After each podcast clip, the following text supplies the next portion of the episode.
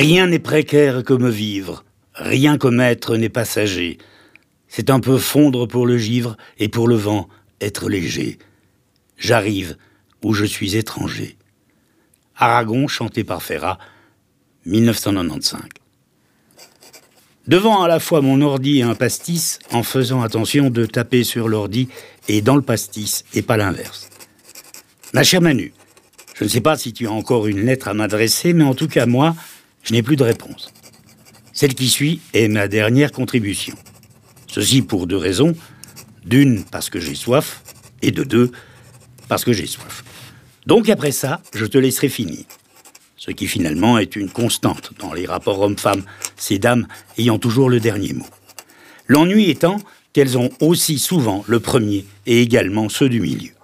Ou comme le disait je ne sais plus qui, si je ne parle plus à ma femme depuis trois mois, c'est par crainte de l'interrompre. Tu as commencé ton dernier courrier avec, comme d'habitude, un extrait de bouquin écrit par une femme. Très bien, c'est normal, c'est le jeu, et en l'occurrence, l'extrait m'a bien amusé.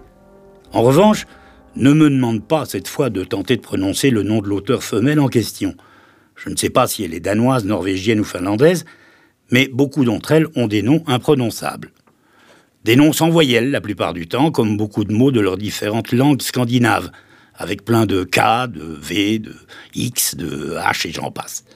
À croire que le but est de faire des points au Scrabble. Tout le contraire des langues latines où il est souvent plutôt difficile de trouver une consonne. Une consonne afin qu'elle entre, si tu me permets ce calembour facile. D'ailleurs, je te le rappelle, toi et moi ne sommes différents que d'une voyelle. Je veux parler bien sûr de nos patronymes. À toi le A et à moi le E. Sinon, aucune différence.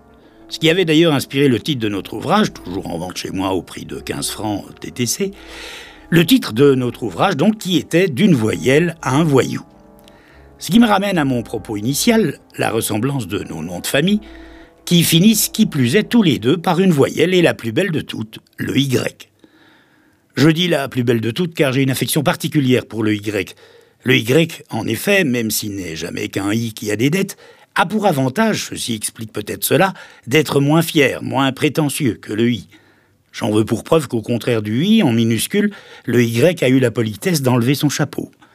De plus, et toujours en minuscule, quand il est écrit à l'ancienne, le Y est coquet, comme toi, cher Manu, se parent d'une jolie boucle, histoire sans doute de plaire au Z, qui le suit de près, ou alors plus coquin de faire du gringo X qui le précède, ce qui est plus prudent.